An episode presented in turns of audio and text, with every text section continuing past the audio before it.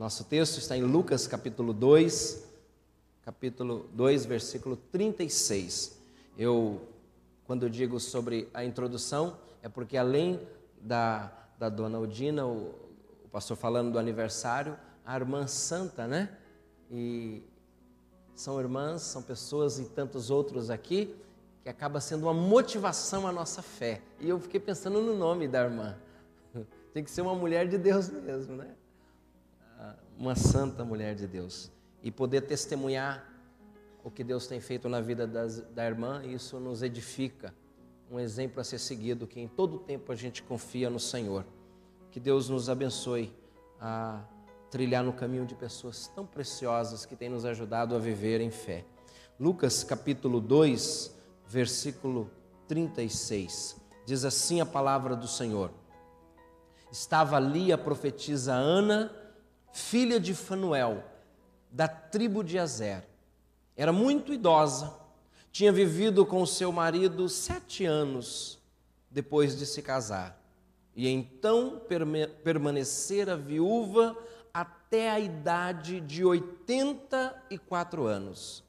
Nunca deixava o templo Adorava a Deus jejuando e orando dia e noite.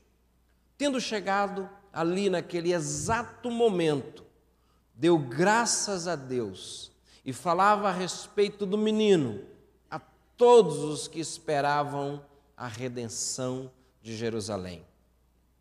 Até aí, amados irmãos. Eu gostaria também de orar com os irmãos, pedindo que o Senhor, uma vez que lemos a Sua palavra, pudesse encher o nosso coração de princípios e fortalecimento da, daquilo que Ele tem para nós.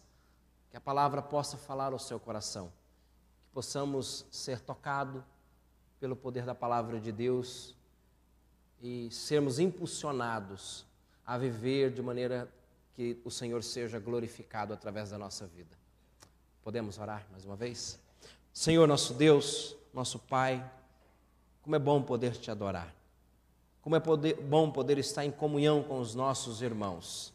Senhor, que privilégio nós temos de nos reunir no templo para adorar o Teu nome em companhia de tantos irmãos.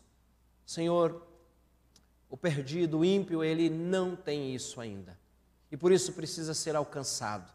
Deus querido, que a nossa vida seja, Senhor, uma inspiração para que tantos outros venham a crer Ajuda-nos a observar na tua palavra, Senhor, princípios que possam mover-nos nos dias atuais a uma fé viva, a uma fé engajada, comprometida com a causa de Cristo.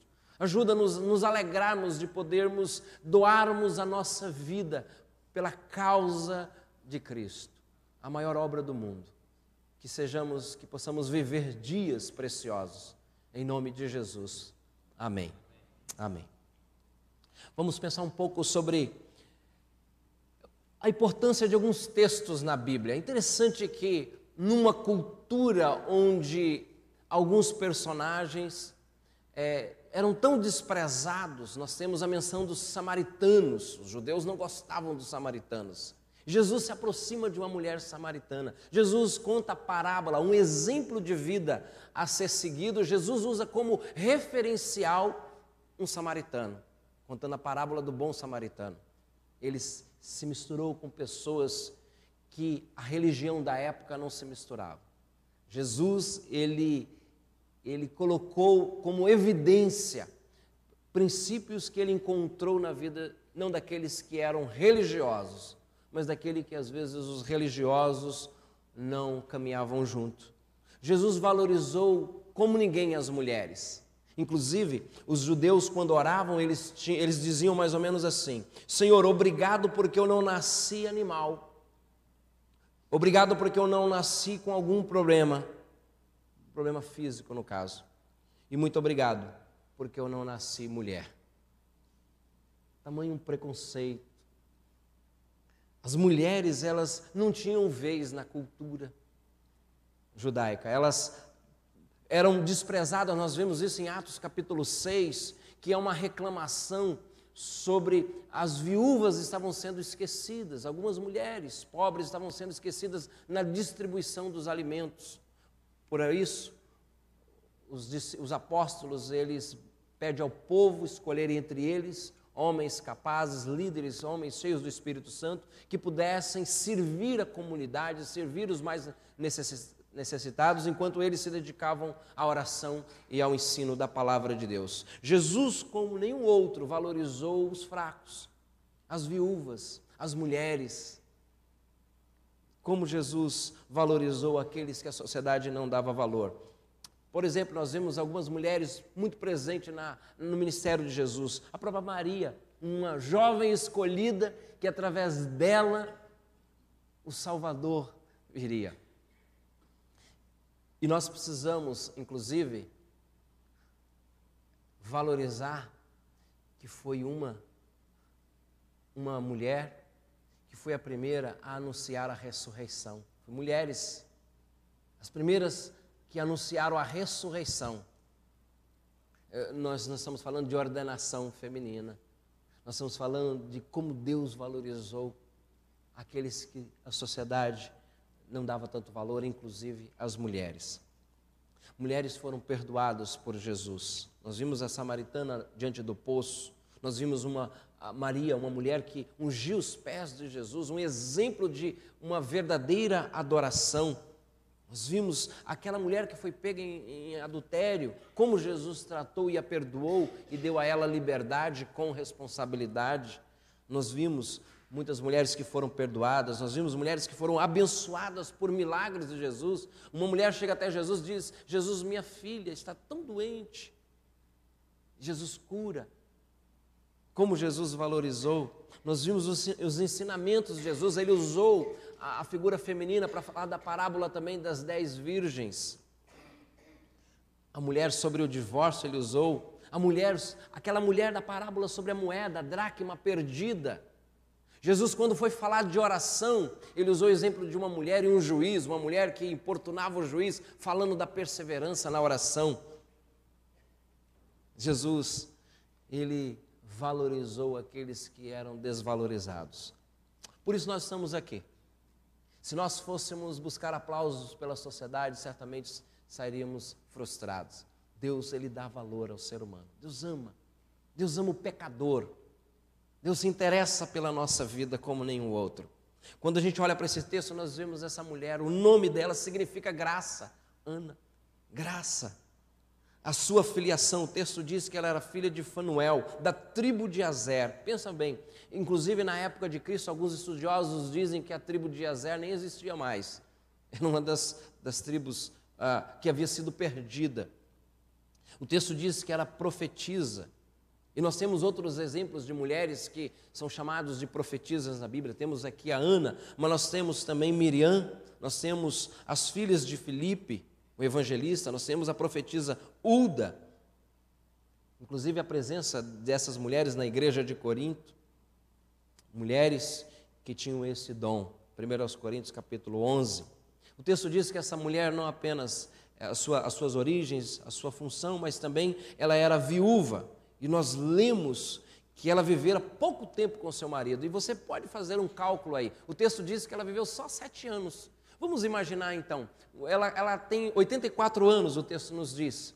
Ela viveu só sete anos com seu esposo. Quantos anos os irmãos imaginam que essa, ela deve ter casado? Se ela casou com 16 anos, ou seja, com 16 anos, com 25 anos ela já era viúva.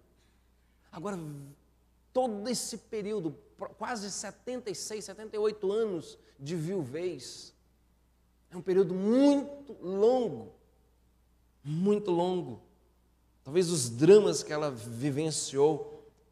Tiago, ele fala sobre a verdadeira religião, e quando ele diz sobre a verdadeira religião, ele diz: a religião pura e imaculada consiste em visitar os órfãos e as viúvas e as, em suas tribulações. A Bíblia diz que essa mulher era de uma idade avançada, 84 anos. 84 anos de vida. O texto nos diz que essa mulher também era uma mulher piedosa. O versículo 37, os irmãos acompanhem, por favor, diz: Então permanecera viúva até a idade de 84 anos, nunca deixara o templo. Uma mulher que adorava ao Senhor com jejum, com oração, uma mulher piedosa, temente ao Senhor. A sua atitude em relação a Jesus, nós lemos o texto e diz que ela aguardava uma promessa. Uma mulher aguardava uma promessa. E quando viu o menino Jesus sendo apresentado no templo, ela percebeu que ali havia se cumprido uma promessa que Deus tinha feito ao seu coração. Ela esperou durante muito tempo a promessa até que o Messias fosse revelado. E o que acontece depois disso? Ela começa a anunciar a vida de Cristo, essa experiência que ela teve.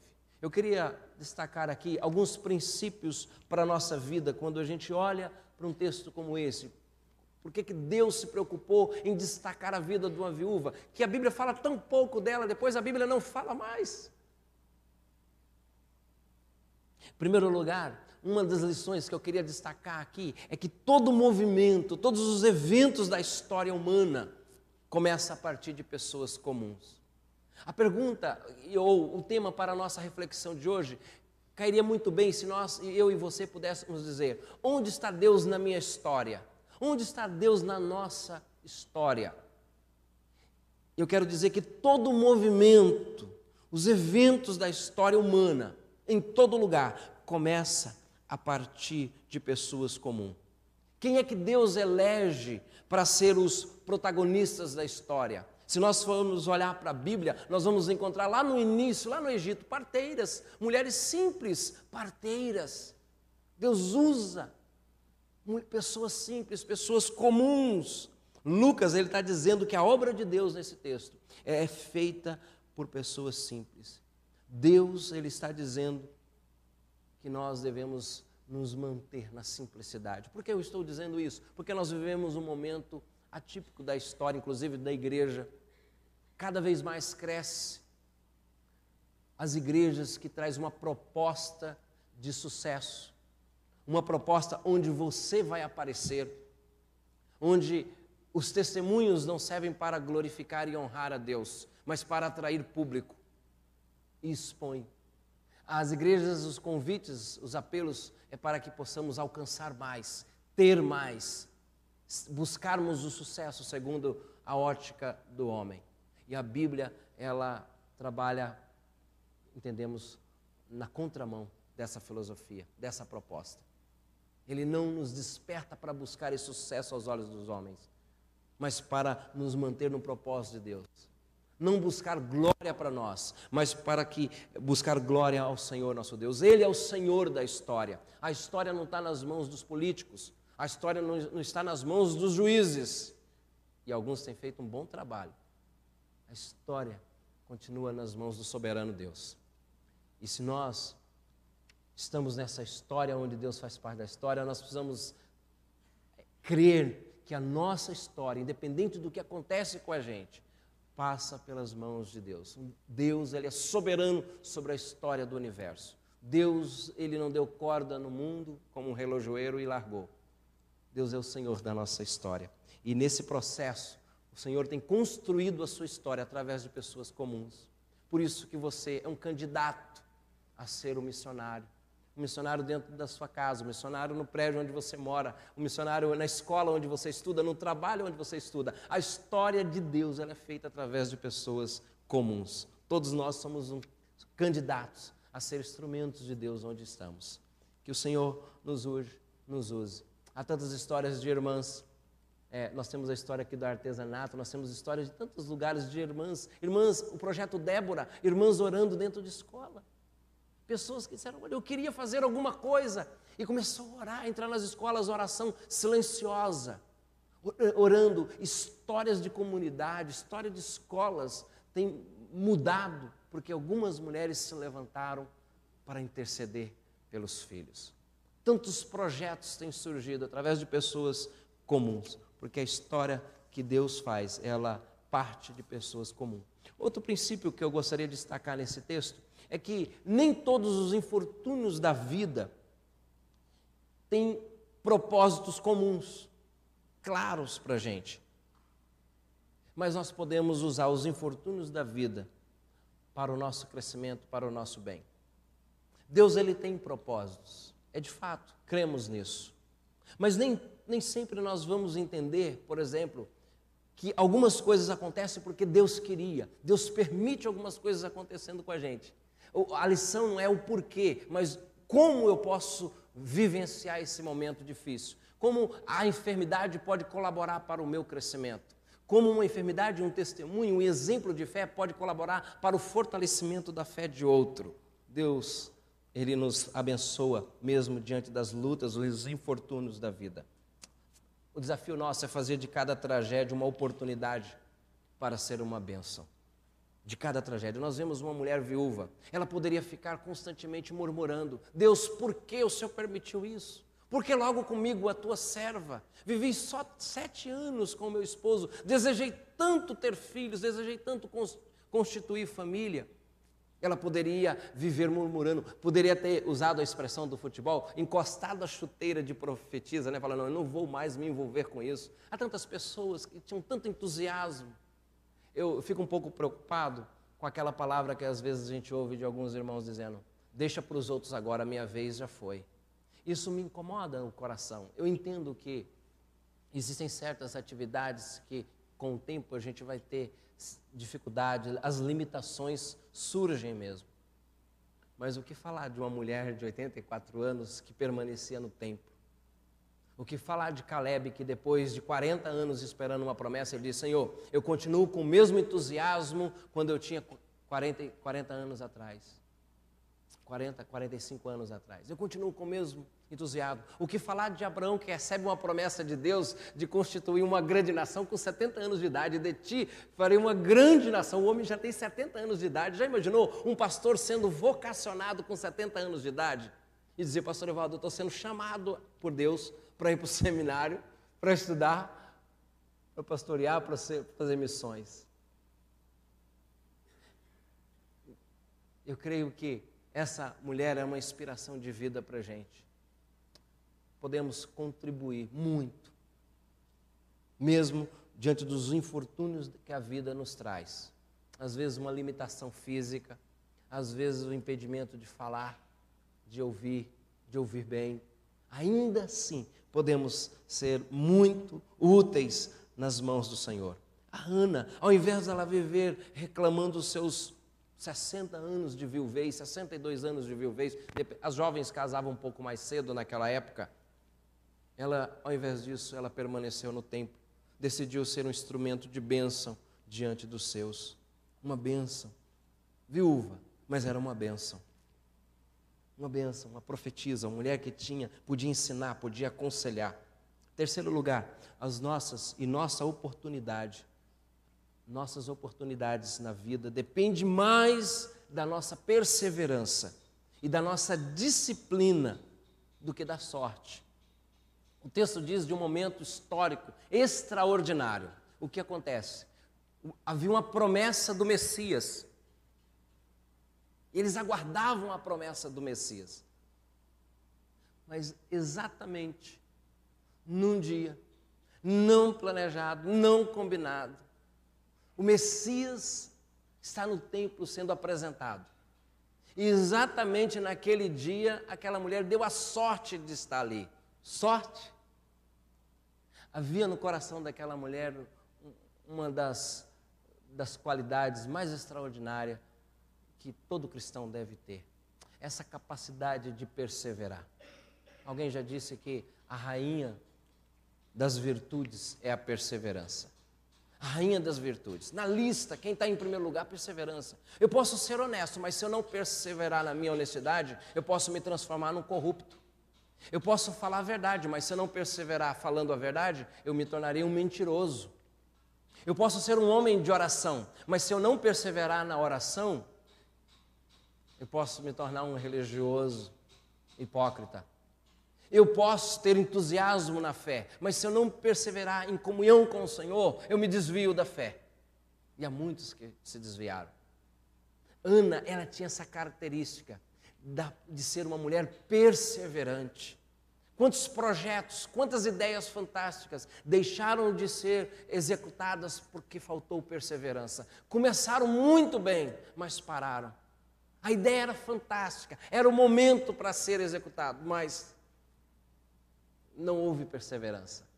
Quantas ideias, enquanto ah, eu penso que é, quando me converti, eu olhava na igreja e pensava algumas coisas. Uma vez eu fiquei imaginando assim: puxa vida, é, a igreja, um grupo pequeno de pessoas e, e novo convertido, eu falei assim: se a gente saísse assim durante o dia, à tarde e, e convidasse as pessoas para vir para a igreja, estava é, novo convertido, e eu fiquei pensando com isso, se a gente saísse, eu fiquei com, aquela, com aquele pensamento.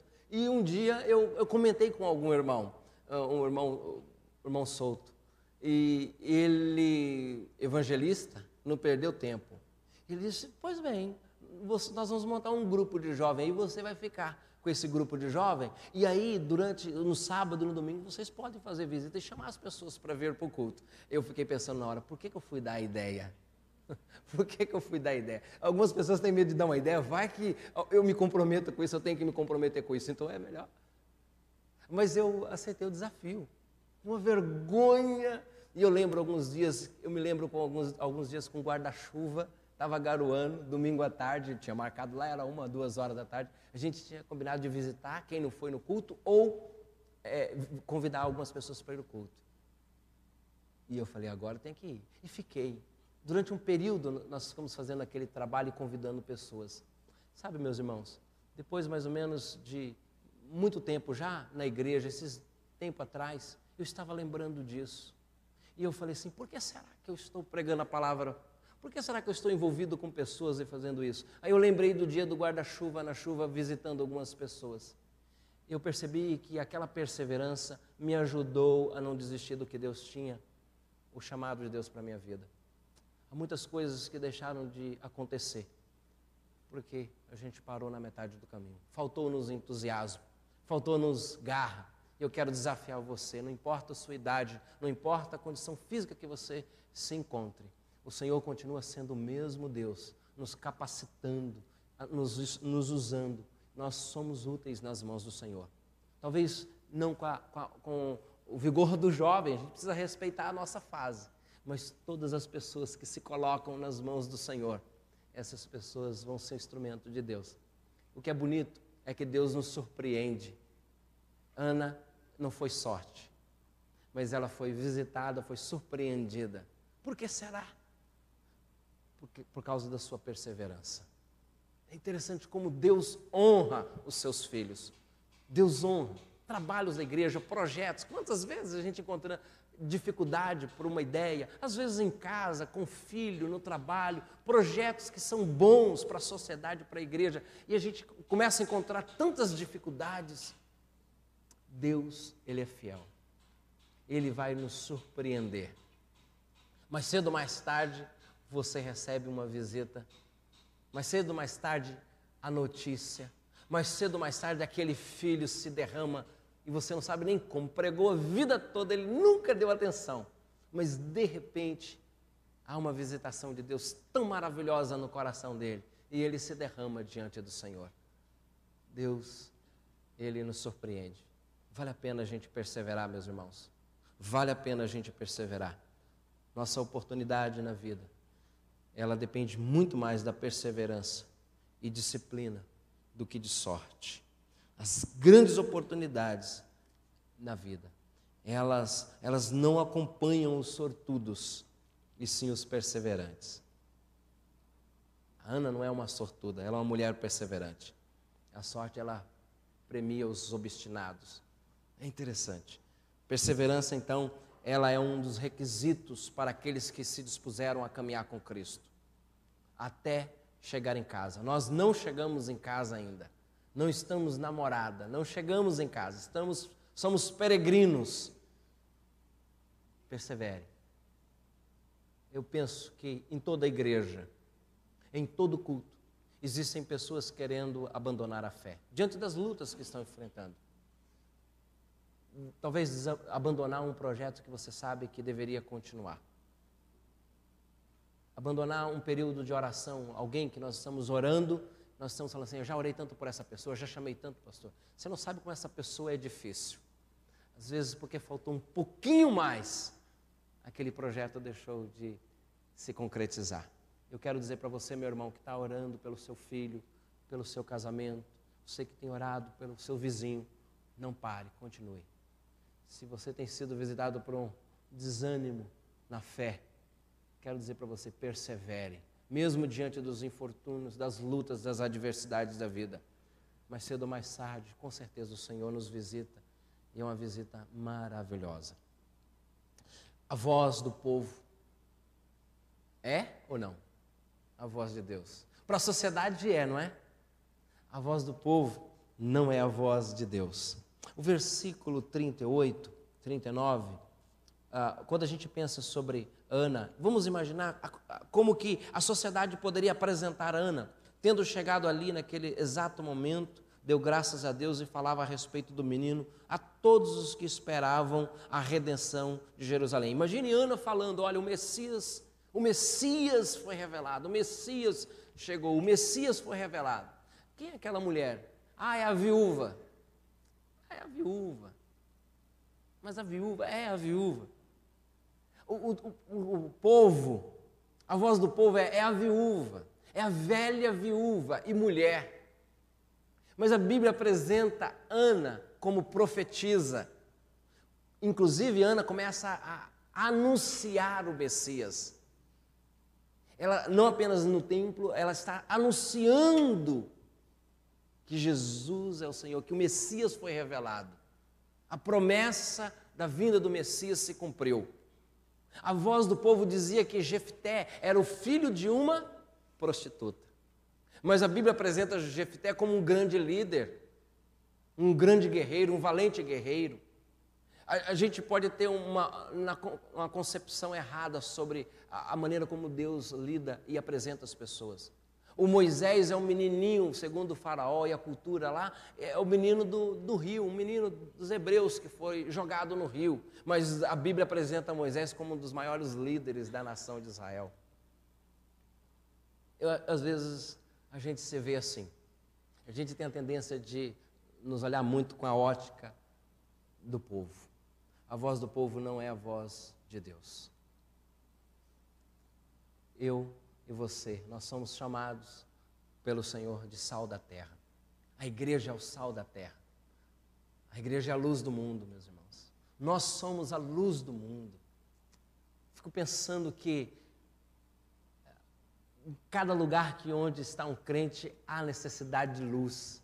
Nós estamos rodeados de trevas, pessoas desistindo da vida, desistindo dos seus casamentos, trevas jovens desistindo de viver, desistindo, desistindo de estudar, desistindo de constituir família, pessoas desistindo da fé. Onde nós vamos, nós estamos vendo pessoas desistindo da fé, envolvida num paganismo religioso. O mundo precisa de luz e a Bíblia fala: olha, vocês são a luz do mundo. Olha como Deus nos vê. Nós não somos apenas os cristãos, os crentes, nós somos os cristãos, o povo de Deus. Jesus nos chama não apenas de servos, mas de amigo. A voz do povo não é a voz do mundo. Nós vemos uma mulher que poderia ser considerada uma senhora que não tinha muita importância, mas a Bíblia apresenta Ana como a profetisa, a mulher de oração, aquela que contemplou o Messias. Eu não, eu acredito que, infelizmente, muitas pessoas têm acreditado muito no que a sociedade diz a respeito da igreja do que aquilo que a, a Bíblia diz. Fico pensando se nós, e eu, eu cheguei na igreja e disse, é, eu fico pensando se nós fôssemos levar um pouco mais literal o que Deus nos diz. Vamos imaginar se nós fizéssemos uma santa revolta, se eu posso usar essa expressão. Vamos imaginar que a gente se indignasse com, com os colégios que os professores estão sendo agredidos, jovens, eu estava visitando algumas escolas lá em Aracatuba e visit, visitei para poder um, participar de um, prove, um projeto lá de, de, aconselhamento com aqueles alunos mais problemáticos. E um minuto que eu fiquei, estava esperando a diretora que nem veio me atender. E tinha uns, uns adolescentes sentados e eu sentei ali perto. E comecei a conversar, tinha três adolescentes, meninas. E comecei, comecei a conversar e eu percebi uma profunda carência. Em poucos de 10 a 15 minutos, eu vi que uma menina tinha perdido o pai no dia do, no dia do próprio aniversário, quando era criança. E eles estavam ali porque estavam de castigo que não deixava o professor dar aula. É, nós estamos com pequenos grupos nos lares. Alguns pais proibiram as crianças de participar. Estava um grupo, tinha umas oito crianças. E alguns pais proibiram as crianças de participar porque estavam estudando a Bíblia e eles são de uma outra religião. E eu, conversando com os irmãos, eu falei, meus irmãos, se a gente tivesse uma santa indignação para o bem e dizer assim: a escola não pode permanecer assim. essas meninas, elas podem ter um futuro que os seus pais não tiveram. Ah, essas crianças que estão sendo impedidas de estudar a Bíblia, se nós decidíssemos de fato interceder até que isso se rompesse, nos envolver mesmo em projetos de modo que Cristo ia de fato ser reconhecido onde a gente está. Seria tão bom. É, infelizmente, nós vivemos uma, um distanciamento e a gente tende a acreditar muito mais que nós não vamos causar muito impacto com o nosso testemunho. E eu estou aqui para dizer, meu irmão, essa mulher Ana, ela é um instrumento, foi um instrumento de Deus. Ela saiu anunciando que Jesus Cristo, o Messias, chegou. E essa é a nossa função. Há muitas pessoas que estão em trevas, precisam conhecer não a religião de alcançar as coisas, mas conhecer o Senhor Jesus, o Salvador. O Salvador, ele está presente na nossa história. Deus está presente na nossa história. Essa mulher perseverou durante todo o tempo no tempo. E por causa disso, ela foi contemplada pela promessa que aguardava. Deus é um Deus que visita o seu povo. Deus é um Deus presente na história. Nós somos convidados a reconhecer e adorar o Cristo ressurreto. Nós sabemos que o Senhor, não aguardamos aquele que vinha, mas ele veio e ressuscitou. é a nossa vez, é a sua vez, meu irmão, minha irmã. Não importa se você, é, o ambiente que você trabalha, se você trabalha no, dentro de casa, se você, no prédio onde que você está. Há pessoas precisando ouvir a respeito do Messias. Ana é uma inspiração para todos nós você pode colaborar muito. Não pense que Deus não vai usar os seus talentos. Não pense que o tempo passou. Não, tem, não pense que você deve é, pendurar as chuteiras, que agora é a vez do outro. Você é o sal da terra. Você é a luz de Cristo dentro, naquela rua onde você mora, naquele ambiente de trabalho onde você está. A minha palavra, meus irmãos, é para que Ana seja uma inspiração para nós no dia a dia. Diante de tanto desânimo, diante de tanta tanto bombardeio que a igreja recebe. Parece que o evangelho não é mais útil ah, para a nossa sociedade. Parece que nós não temos mais nada que oferecer. Nós temos muito que oferecer para a nossa sociedade. Há muitos casais que podem viver vida plena com Cristo Jesus. Há muita família que podem ser restauradas. Nós não podemos perder a empolgação, a alegria de anunciar Jesus Cristo.